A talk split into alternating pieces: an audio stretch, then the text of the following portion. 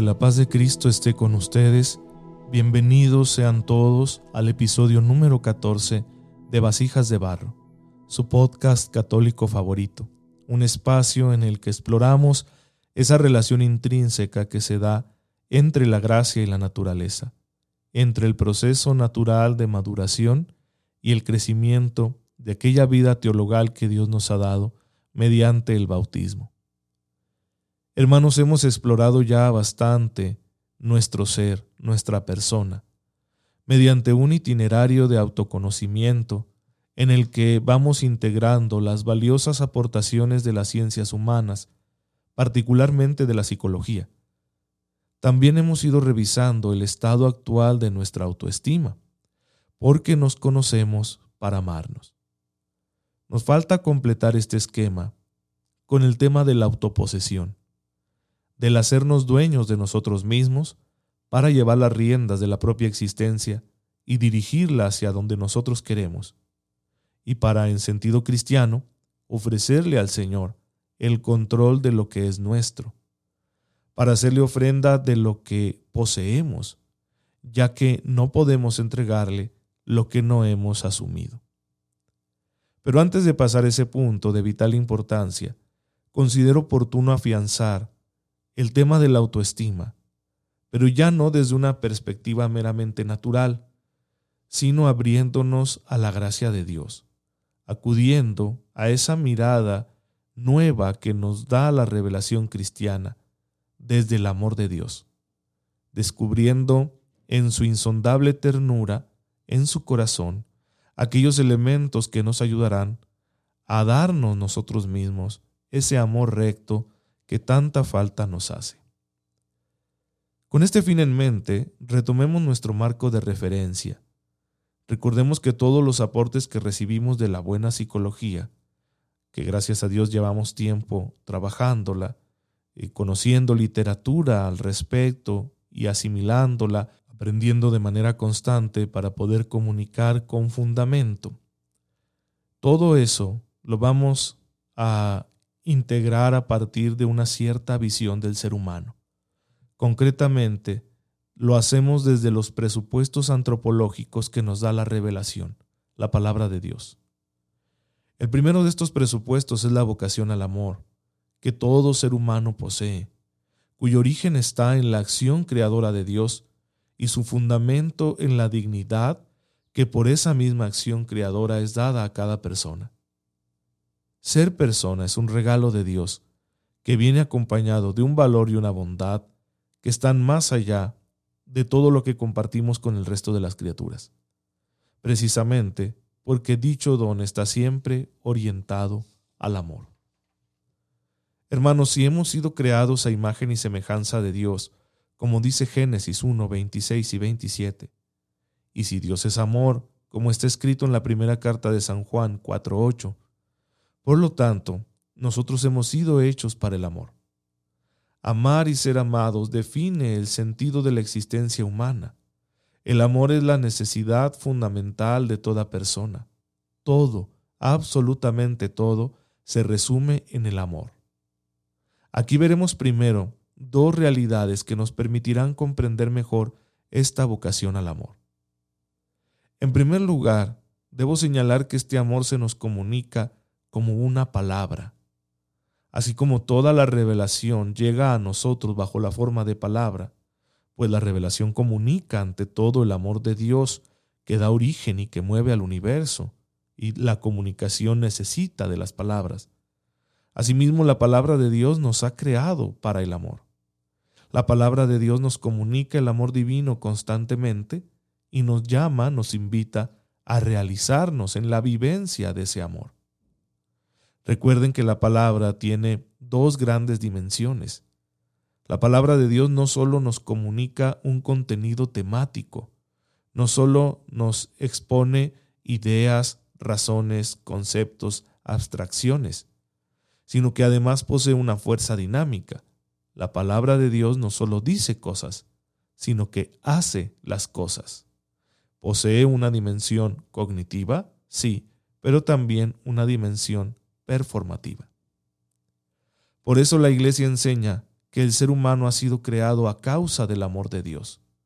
Lo que se encuentra detrás de nuestra existencia es que Dios nos ama.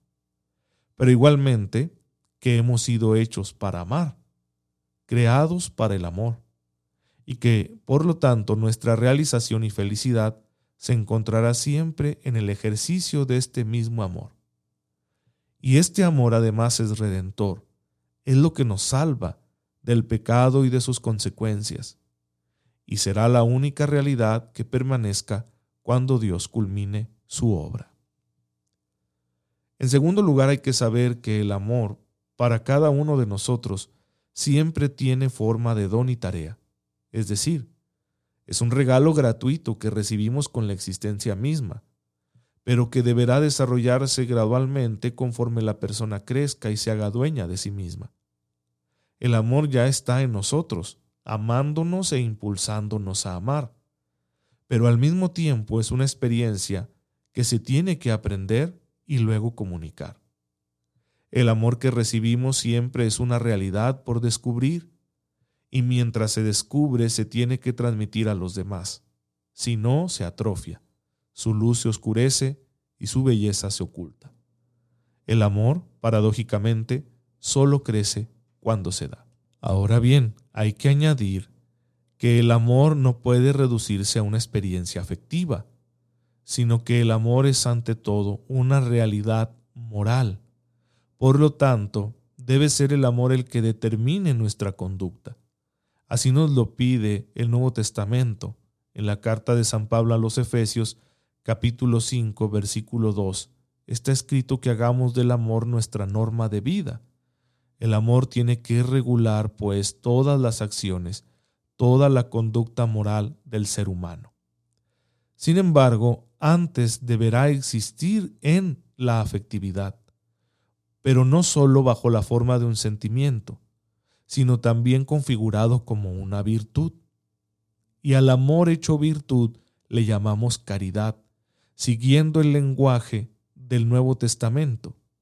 La palabra griega ágape y el verbo agapein se encuentran múltiples veces en los escritos del Nuevo Testamento, indicando con ello un amor superior, un amor oblativo, es decir, un amor de entrega a los demás. Esta clase de amor es a la que nosotros llamamos la virtud de la caridad. Y es lo más puro que Dios ha creado porque Dios mismo es esta clase de amor. Entonces el amor que nos ha sido comunicado es este amor, es caridad ante todo. Y por lo tanto, la voluntad de Dios es que nosotros nos dejemos transformar por la caridad y la llevemos a la práctica. En eso consiste toda nuestra vida cristiana y es eso lo que nos salva del pecado y lo que nos orienta hacia la vida definitiva que está en el cielo. La virtud de la caridad entonces será la primer virtud. Sin ella, todas las demás virtudes no podrán llamarse tales. La caridad, según el pensamiento católico tradicional, le da forma a todas las virtudes. Santo Tomás de Aquino enseña que sin caridad las virtudes no se integran en la persona y no llegan a ser lo que Dios las ha llamado a ser. La justicia, la templanza, la prudencia, la fortaleza, el orden, la generosidad, la solidaridad, sin caridad, carecen de valor. Ya lo ha dicho la Escritura. En la primera carta de San Pablo a los Corintios, en el capítulo 13, encontramos un texto precioso de San Pablo, donde se desarrolla un verdadero himno a la caridad. Es el himno al amor que San Pablo compone y que le da sentido a lo que los cristianos debemos entender como amor. El amor es la forma de todas las cosas, de manera que aun las acciones más extraordinarias, más milagrosas, o las más nobles, si no están movidas por el amor, entonces carecerán de valor. Solo lo que esté motivado por la caridad tendrá un valor a los ojos de Dios, un valor eterno. La fe misma y la esperanza, si no están movidas por la caridad, no están realmente vivas. Santo Tomás de Aquino considera el acto de amar como el primer movimiento de la voluntad que se encuentra en el origen de todos los demás. De igual manera, la caridad será el primer movimiento de la vida cristiana, así como el amor es el primer sentimiento del corazón y de la voluntad humana. Entonces la caridad tendrá que ser el motor de todas nuestras acciones. Dios nos está invitando a vivir la caridad en plenitud. Y tenemos el modelo perfecto en Cristo nuestro Señor. En Él encontramos no solo la inspiración para vivir la caridad, sino que también encontramos la fuerza para hacerlo, ya que cuando nos encontramos en comunión con Cristo, entonces estamos posibilitados a vivir la caridad, porque Él viene en nuestra ayuda con el don del Espíritu Santo. Hermanos, aquí es donde encontramos un nexo muy importante entre el desarrollo humano natural y nuestro desarrollo cristiano. Porque tenemos esa relación que se va a dar entre el amor como sentimiento y la virtud de la caridad. La caridad, aunque es una virtud moral orientada hacia la conducta, es también una realidad afectiva porque pertenece a la interioridad del ser humano. El amor como sentimiento es por supuesto una realidad afectiva. Amor sentimiento y amor caridad coinciden en el mundo afectivo del hombre, en lo que nosotros llamamos el corazón. Sin embargo, pueden entrar en conflicto y hacer que tengamos una ruptura existencial y que entonces nuestro corazón se encuentre dividido entre dos amores. Esta expresión sintetiza todos los problemas que como seres humanos podemos experimentar.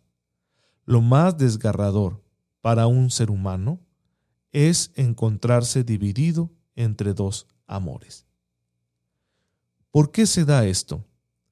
Porque el amor-sentimiento puede estar demasiado condicionado por motivaciones de signo inmaduro.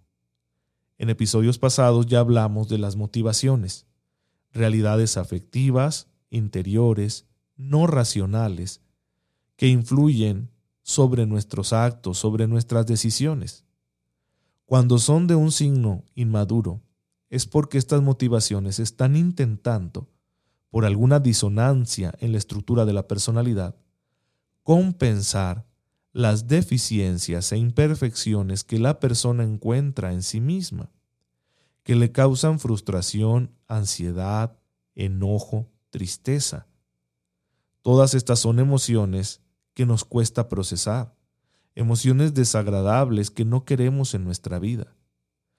Por ciertas razones, porque cada quien tiene su propia biografía psicoafectiva, estas emociones pueden ser demasiado intensas y duraderas.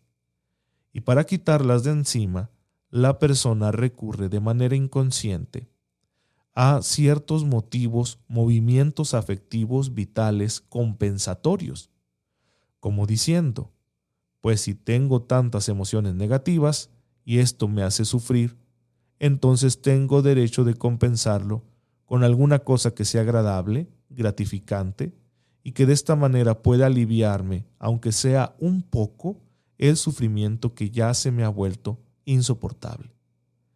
Es el proceso que se encuentra detrás del inicio de cualquier adicción.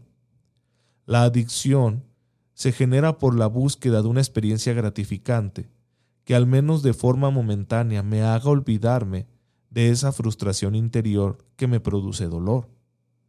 Es una vía de escape mal orientada que quien se queda atrapado ahí puede perder incluso su voluntad y su libertad. La obsesión que muchas personas tenemos con los bienes terrenales responde al mismo proceso. Intentamos darle sentido a nuestra existencia, buscando ciertos bienes pensando que nos darán la seguridad que nos hace falta, una seguridad de la que carecemos por la desestructuración en la que se encuentra nuestra personalidad volvemos a tener un ejercicio compensatorio donde yo busco alguna cosa para compensar mis deficiencias, deficiencias que no logro aceptar, amar, comprender organizar y orientar. No tienen sentido para mí, y cuando algo carece de sentido, me hace sufrir. Y si ese sufrimiento se prolonga, yo decido ya no soportarlo más e intento borrarlo mediante la búsqueda de estas experiencias gratificantes, por lo general que sean gratificaciones inmediatas y superficiales. Pues bueno, este mecanismo, hermanos, que tenemos todos un poco descompuesto, o un mucho quizá, según el estado de cada uno, es lo que nos hace colisionar con los imperativos morales que nos presenta la virtud de la caridad. Porque la virtud de la caridad quiere orientarnos hacia la búsqueda de un bien objetivo, no meramente subjetivo. El bien objetivo es presentado en nuestra conciencia por la ley moral. La ley moral la vamos a experimentar de forma natural, aunque claro, los que somos creyentes a través de la fe la experimentamos de una manera más clara. La ley moral resume la voluntad de Dios, el cómo Dios quiere que se hagan las cosas en las distintas áreas que conforman la existencia humana. Porque Él sabe lo que nos hace bien y claro que pensando en nuestra felicidad nos lo propone para que evitemos el mal, el cual nos traería infelicidad. Hacer el bien por el bien mismo, eso es la caridad. Amar al otro deseándole el bien porque es otro. Esa es la naturaleza de la caridad. Pero cuando la virtud de la caridad no se ha desarrollado lo suficiente en el mundo afectivo interior que todos tenemos, cuando la caridad no ha conquistado el corazón, la conducta moral puede estar observando la ley moral de una forma forzada, obligatoria. Y esto es inhumano. Constriñe nuestra libertad y doblega nuestras alas. No nos deja ser realmente felices, porque estamos siempre cumpliendo con algo que sentimos extraño, como impuesto desde el exterior, como si yo tuviera unas alas de ave para ser desplegadas y me hubieran metido en una jaula donde jamás podré volar. Es una experiencia común que todos tenemos sentimos que la moralidad impuesta por la sociedad limita nuestras posibilidades de realización como seres humanos únicos y originales. Sin embargo, el error no está en que la ley moral no sea impuesta, sino en que la motivación por la cual la estamos ejerciendo no es la mejor. La ejercemos de manera insuficiente porque estamos motivados más por el temor que por el amor. Nuestra razón nos puede mostrar las bondades de la ley moral y decirnos lo que sucede cuando rompemos con esos preceptos éticos, y que es que realmente el desorden en el que caemos cuando llevamos una vida inmoral puede ser tan profundo que nos dañe de forma grave o que dañe a otros. Esto lo comprendemos racionalmente, pero no siempre afectivamente. Porque si yo no estoy asumiendo una conducta moral decidida, si yo no cumplo con los mandamientos de la ley de Dios, por hablar más en cristiano y de una manera también más simplificada, si yo no cumplo con los mandamientos de la ley de Dios de una manera amorosa, sin hacerlos míos, entonces lo voy a vivir de una forma forzada, más por obligación, y esto será frustrante. Mis motivaciones desordenadas, inmaduras, en cambio, seguirán vivas y me pedirán constantemente una satisfacción inmediata. Y esto me hará sentirme muy presionado para optar por ciertas acciones gratificantes, aunque vayan en contra de la ley moral, aunque vayan en contra de los principios éticos naturales o de aquellos que nos da la fe. Y muchas veces son estos motivos los que salen vencedores. Y nuestras decisiones, movidos por estas motivaciones, van a realizar acciones, conductas verdaderamente inmorales. Es a esto a lo que consideramos nosotros una falta. Pero ¿cómo hago para dominar ese caballo desbocado que es mi afectividad y que me pide constantemente una satisfacción inmediata porque ya no soporta la frustración de las propias deficiencias. Lo podemos entender con el siguiente ejemplo, aunque sea bastante simple, también es muy común. Pensemos en aquella chica adolescente que se confía a un chico que le gusta y tiene con él una relación de noviazgo. El chico en realidad no está listo para asumir con seriedad esta relación. No valora realmente a la persona, sino que valora tan solo las sensaciones agradables que le produce. Cuando la relación entra en esa etapa en la que ya no se dan de forma tan frecuente e inmediata las situaciones agradables, pues el chico, que es inmaduro, empieza a buscar esta experiencia en otras personas.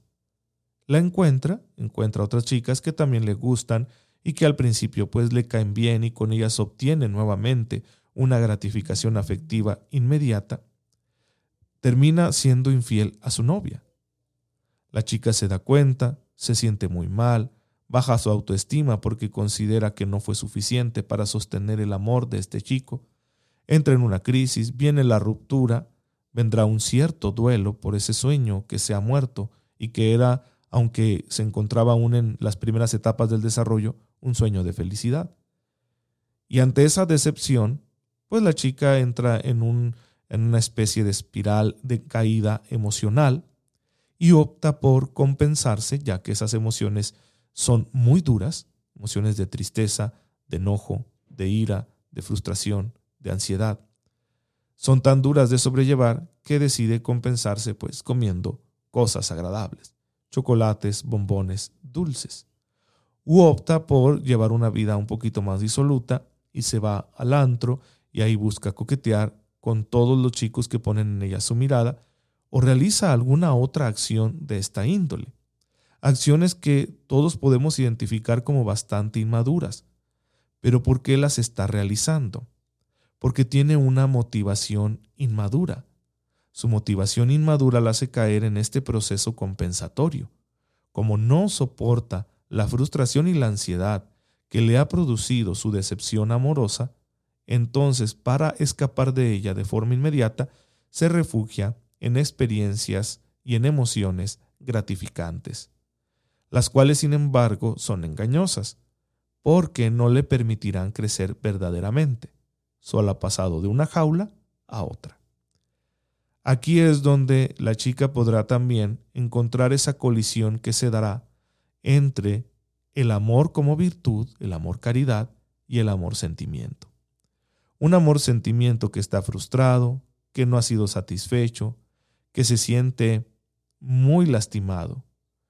Quiere proceder a encontrar una solución a como dé lugar. Y entonces empieza también a pasar por su cabeza la idea de hacerle lo mismo a los chicos, conocer un, nuevo hombre, tener un nuevo noviazgo, sin que le importe ya tanto la otra persona, sino solo su propia satisfacción. Sin embargo, por su formación humana y cristiana, porque le han tratado de educar más o menos bien en casa, ella sabe que hay ciertas cosas que no deberían hacerse. Conoce los imperativos éticos de cómo se debe tratar a los demás, tanto de forma natural, porque sus padres se lo, se lo han enseñado, como también aquellos preceptos que vienen desde la fe de no le hagas a los demás lo que no quieras que te hagan a ti. Bueno, sabe de estos preceptos, los conoces, consciente de ellos, están en su razón, pero no quiere obedecerlos. Considera que seguirlos obedeciendo solo va a implicar lastimarse más y tener que renunciar a su propia felicidad. Y entonces opta por dejarse llevar por sus motivaciones inmaduras aunque éstas le, orienten hacia decisiones inmorales, porque ya no soporta su propio sufrimiento y está intentando aliviarlo con el recurso a experiencias gratificantes, aunque éstas no correspondan a los ideales éticos de la sociedad en la que ella vive y de la religión a la que pertenece. Este drama lo encontramos constantemente en muchas personas, tú y yo lo hemos vivido, especialmente las generaciones más jóvenes, siempre están expuestas a caer en este asunto tan dramático. Bien, ¿cuál es la propuesta que hay que hacer? Lo que se encuentra comprometido aquí es la autoestima. Cuando la persona sufre y no sabe procesar su sufrimiento, lo que se ve afectado es el amor hacia sí mismo. El concepto de sí mismo se ve tan destruido por una experiencia humillante que reafirma las propias carencias afectivas que todo ser humano tiene, porque ninguno de nosotros poseemos una historia de desarrollo psicoafectivo perfecto. Así que se refuerza todo aquello que me dificultaba ya amarme. Cuando la autoestima se colapsa, entonces la persona pierde la orientación y deja de estar orientado hacia, hacia un fin superior para estar solo orientado hacia compensar la autoestima perdida. Y esto es lo que o nos va a sumir en la amargura, porque seguimos experimentando el dolor de la falta de autoestima, aunque quizá no optemos por una vida inmoral, seguimos respetando esos imperativos morales, pero lo hacemos de una forma forzada, no con ganas, no de manera voluntaria, y por lo tanto se produce amargura, decir, sufro por mi falta de autoestima y no me dejan hacer nada para compensarlo. O la otra opción, ya no soporto mi falta de autoestima y voy a hacer lo que sea para compensarlo. Y es cuando la persona puede involucrarse en conductas, conductas destructivas. Ahora bien, la persona que permanece mucho tiempo en la amargura no es que esté inmune a las conductas destructivas. La amargura de por sí es destructiva y puede generar una verdadera neurosis. Y cuando ya una neurosis se hace presente en nuestra psicología, perderemos con mucha facilidad el control de nosotros mismos, cayendo nuevamente en conductas destructivas. Así que la perspectiva de la destrucción siempre está ahí. ¿Cuál es la solución que podamos nosotros ofrecer a este asunto? Lo que Cristo nuestro Señor propone en el Nuevo Testamento es que nosotros optemos por el amor virtud, por el amor caridad, que nos dejemos conquistar por la caridad, de manera que sea la caridad la que transforme el amor sentimiento que también está en nuestro corazón, y no al revés. El amor sentimiento no puede estar por encima del amor caridad. Pero para que el amor caridad se experimente, tendremos nosotros que ser muy humildes y empezar a revisar nuestra vida con una actitud de agradecimiento. Es decir, darme cuenta, aceptar y celebrar que son muchas cosas buenas las que poseo. En primer lugar, mi capacidad de amar. Esto me ayudará a comprender que estoy sufriendo porque quiero amar y ser amado, pero no sé cómo. Que no he encontrado la forma de convivir con la falta de amor que siempre experimentaré en el mundo, porque no estoy reconociendo la experiencia fundamental de amor que ya poseo. Es decir, hay un amor que ya se me ha dado y es incondicional, un amor que me acepta tal como soy y un amor que me impulsa a crecer y a desarrollar todas mis potencialidades. Ese amor ya vive en mí, pero llevo mucho tiempo sin prestarle atención. Por eso me ha costado desarrollar una sana autoestima y me he quedado atrapado en una etapa de inmadurez emocional de inmadurez afectiva y también de inmadurez espiritual. Volver a prestarle atención a este amor es lo que la Biblia llama conversión. Convertirse es dejar que este amor ocupe un lugar cada vez más grande, un espacio cada vez mayor en nuestra vida, y que sea este amor el que nos oriente en nuestra existencia, que sea un amor que nos abra nuevas posibilidades de realización. Pero para ello yo tendré que mirarlo una y otra vez. Convertirse es volver la mirada hacia aquel que nos ama y que sabe muy bien lo que es mejor para nosotros y que nos tiende su mano segura para que, tomados de esa mano, podamos caminar en el amor hasta el final de nuestros días.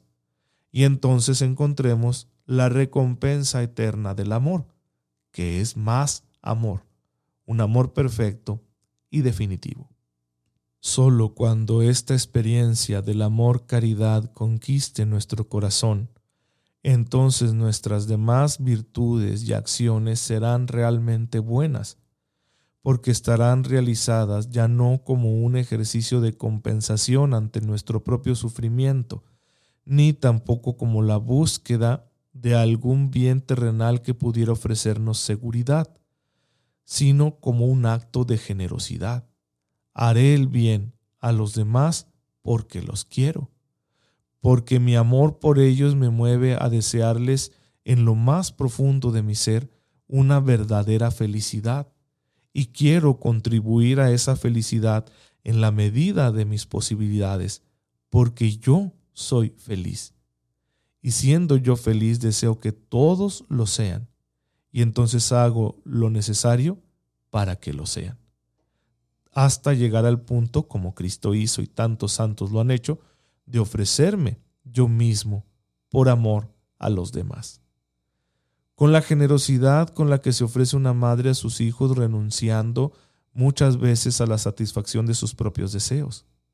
Con la generosidad con la que un padre de familia trabaja todos los días hasta el cansancio para poder llevar a sus hijos lo necesario. Con la entrega de aquel que se sacrifica por los pobres y necesitados de aquel que ofrece su vida para paliar las injusticias, para aliviar el dolor de los enfermos, para cuidar de los que están incapacitados, como el amor de aquel amigo que da su vida por los demás. Este es el ideal cristiano. Para llegar a él tendrá primero que haber una conversión afectiva. No va a haber una conversión de la conducta si no hay primero una conversión del corazón. El corazón tiene que sanar de una enfermedad espiritual que se produce cuando pasamos nosotros mucho tiempo atrapados en esos procesos compensatorios inmaduros. Esta enfermedad es la esclerocardia, la dureza del corazón, un corazón que está hecho para amar pero que se rehúsa a amar, porque ya ha pasado demasiado tiempo atrapado ahí, intentando compensarse por el sufrimiento que no acepta, por la realidad que no acepta y que no ha sido capaz de amar, una realidad que le desagrada acerca de sí mismo. Y entonces la soberbia, que es el pecado fundamental, aparece. Y la soberbia no es más que un intento fallido de esconder esa debilidad del corazón que está sufriendo, de no mostrarnos vulnerables. Por eso intentamos creernos más de lo que somos e imponernos con cierta violencia a los demás, de forma que nadie me tenga por vulnerable y entonces yo no salga lastimado más de lo que ya estoy. Pero el sufrimiento así no sana, sigue ahí, solo se recicla, escondido en el fondo del corazón va apoderándose de toda nuestra existencia y causando estragos en todas las áreas de nuestra vida. De pronto aquella dureza se vuelve también insoportable y nos damos cuenta de que hemos perdido la vida sin conseguir lo que más queríamos, que era amar y ser amados. Una persona así puede llegar a grados horribles de violencia hacia sí mismo y hacia sus semejantes. Puede sufrir tanto que esté dispuesto a hacer sufrir a los demás, que ya no le importe. Vamos que hasta las limitaciones morales inherentes a nuestra conciencia de forma natural pueden perderse. Y esto puede llegar a que desarrollemos patologías muy serias. Recuerden que Víctor Frankl en su libro El hombre en busca de sentido habla de estas neurosis noógenas. Son enfermedades emocionales, pero que tienen su origen en la falta de sentido. Un corazón así de duro, que no le encuentra sentido a la vida, se vuelve peligroso para sí mismo y para los demás. Cristo quiere conquistar ese corazón y quiere hacerlo experimentar un amor tan profundo que aleje de él todas las voces que hablan en contra de su propia dignidad. Cristo quiere mostrarle a ese corazón el amor incondicional de Dios. Quiere hacer que resuene en ese corazón La voz de Dios que dice te amo y eres valioso para mí y yo estoy contigo. Una voz que ahuyenta a todas las demás, todas esas vocecillas perniciosas que están diciéndonos constantemente tú no puedes, tú no vales, tú no significas nada, nadie te quiere, no eres digno, eres un monstruo, eres esto, eres lo otro. La voz de Dios aleja esas voces, las acalla, porque es la voz del Todopoderoso, del Creador.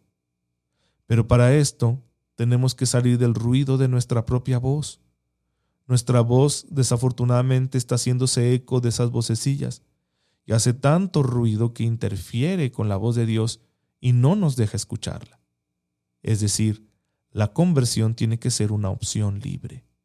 Tengo que ser yo el que me decida a escuchar esa voz de Dios que me habla en mi interior, para que esta voz me enseñe a comprenderme y amarme, y se vaya destruyendo esa coraza, esa esclerocardia que yo le he puesto a mi corazón, y nazca un corazón nuevo, conforme a las promesas del Antiguo Testamento, que son cumplidas por la acción del Espíritu Santo. Y con ese corazón nuevo, entonces, el amor virtud, el amor caridad, irá ocupando su lugar, se sentará en el trono que le corresponde en mi vida, y hará que su amigo, el amor sentimiento, coincida con él.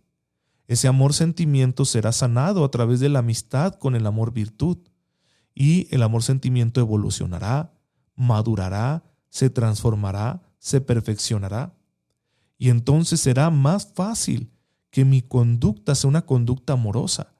Tendré por fin la coherencia moral que necesitaba, que estaba buscando, porque ya no cumpliré con la ley moral como alguien forzado, como alguien que solo está obligándose a seguir una pauta que le han impuesto desde el exterior sino que yo cumpliré, observaré la conducta moral coherente, coherente con la ley moral, con el verdadero bien, de una forma personal, porque ya lo he asumido.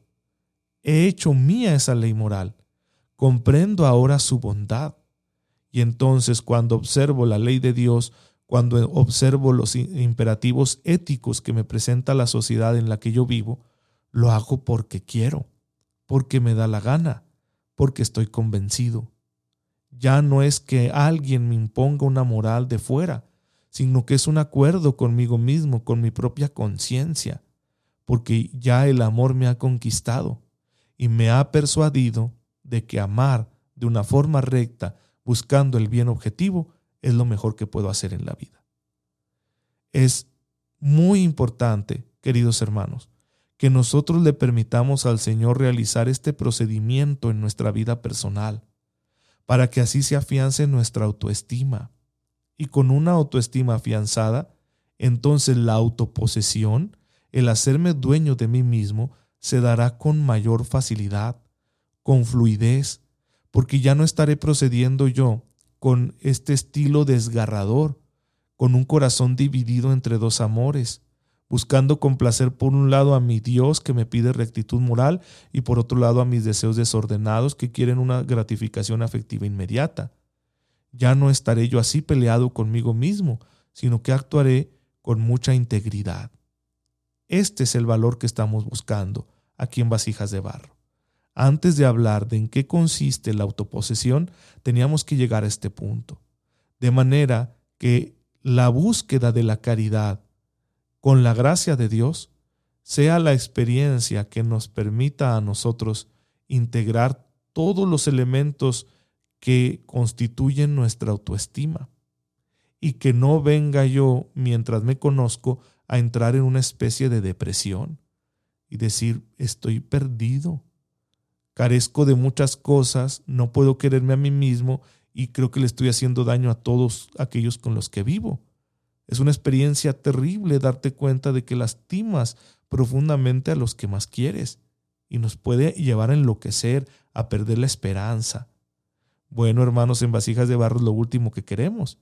Es necesario que nos conozcamos y descubriremos en este proceso de autoconocimiento muchas cosas que no nos gusten de nosotros mismos. Es necesario que veamos cómo está nuestra autoestima y encontraremos que no es la mejor. Pero no lo hacemos para deprimirnos y perder la esperanza porque ya hemos lastimado a los demás, sino que lo hacemos porque sabemos que el poder de Dios quiere y puede sostenernos y sanarnos mediante esta experiencia del amor virtud, del amor caridad, que se gana a su buen amigo el amor sentimiento y le da unidad a nuestro corazón, le da integridad a nuestra vida, de manera que mi conducta moral esté ahora sí bien orientada de forma coherente hacia el bien objetivo, que yo le haga el bien a los demás porque los amo, de una forma libre y consciente, no forzado por las circunstancias. Esto es lo que hace santa a una persona, y no solo a la persona, sino que santifica el ambiente que está a su alrededor. Un santo hace santos. Hemos dicho que el que sufre hace sufrir a otros, y es cierto. Por eso uno de los objetivos de este podcast es ayudarte a administrar cristianamente tu sufrimiento, para que no llegue a tal grado de que tú hagas sufrir a otros. Sin embargo, también queremos decir esto en un signo más positivo. El que es feliz hace felices a otros, y el que es santo santifica a otros. Así que queremos tener esta visión muy optimista de que con la gracia de Dios hasta el peor de los pecadores puede ser santo. Y el santo, al entregarse, santifica a sus hermanos. Y esto es lo que hace del mundo un lugar mejor, para que aquí se viva verdaderamente la justicia, que es lo que todos los seres humanos queremos, pero que además sea el terreno propicio para que nos orientemos hacia el cielo, hacia los bienes eternos, porque ahí está nuestra patria definitiva. Hermanos, pues esta es la reflexión que he querido compartirles este día. Espero que les sirva. Es el episodio 14 ya de Vasijas de Barro. Les anuncio que esta primera temporada será de 25 episodios. A través de esta temporada nosotros alcanzaremos una visión de conjunto acerca de esa relación que hay entre nuestro desarrollo humano natural y nuestro crecimiento en la vida espiritual. Para que con estos conocimientos y ejercicios prácticos que aquí estaremos compartiendo, ustedes puedan crear un proyecto de vida que les permita, de la mano del Señor, crecer y superar todas aquellas barreras y carencias que ustedes estén encontrando en su vida, de manera que su orientación sea cada día más esperanzadora, una orientación realizada cada vez más hacia esa dirección que Dios quiere darle a nuestra vida que es la de una realización en el amor, porque hemos sido creados por amor y para amar. Y amar y ser amados es lo más grande de la existencia. Y el amor, hermanos, se aprende y se comunica. Y es lo que estamos haciendo aquí, en vasijas de barro. Ponerle mucho amor a nuestra vasija, que es nuestra realidad humana, para que cuando cuidemos de nuestra naturaleza, la gracia de Dios no se desperdicie y la podamos llevar a donde Dios quiera que la llevemos, es decir, al encuentro con aquellos a los que amamos. Señor, gracias por la vida y por el amor. Ayúdanos para que con humildad te dejemos trabajar en nuestras almas y así tú nos perfecciones de tal manera que seamos muy felices en esta vida y nos dispongamos a ir al encuentro definitivo contigo en el cielo. Hermanos, muchas gracias por estar en sintonía con su servidor. Quédense con Dios, cuídense mucho, oren por mí, yo lo hago por ustedes y nos vemos en el próximo episodio. Con su servidor, síganse cuidando mucho y nos veremos aquí el próximo miércoles en su podcast católico favorito, Vasijas de Barro.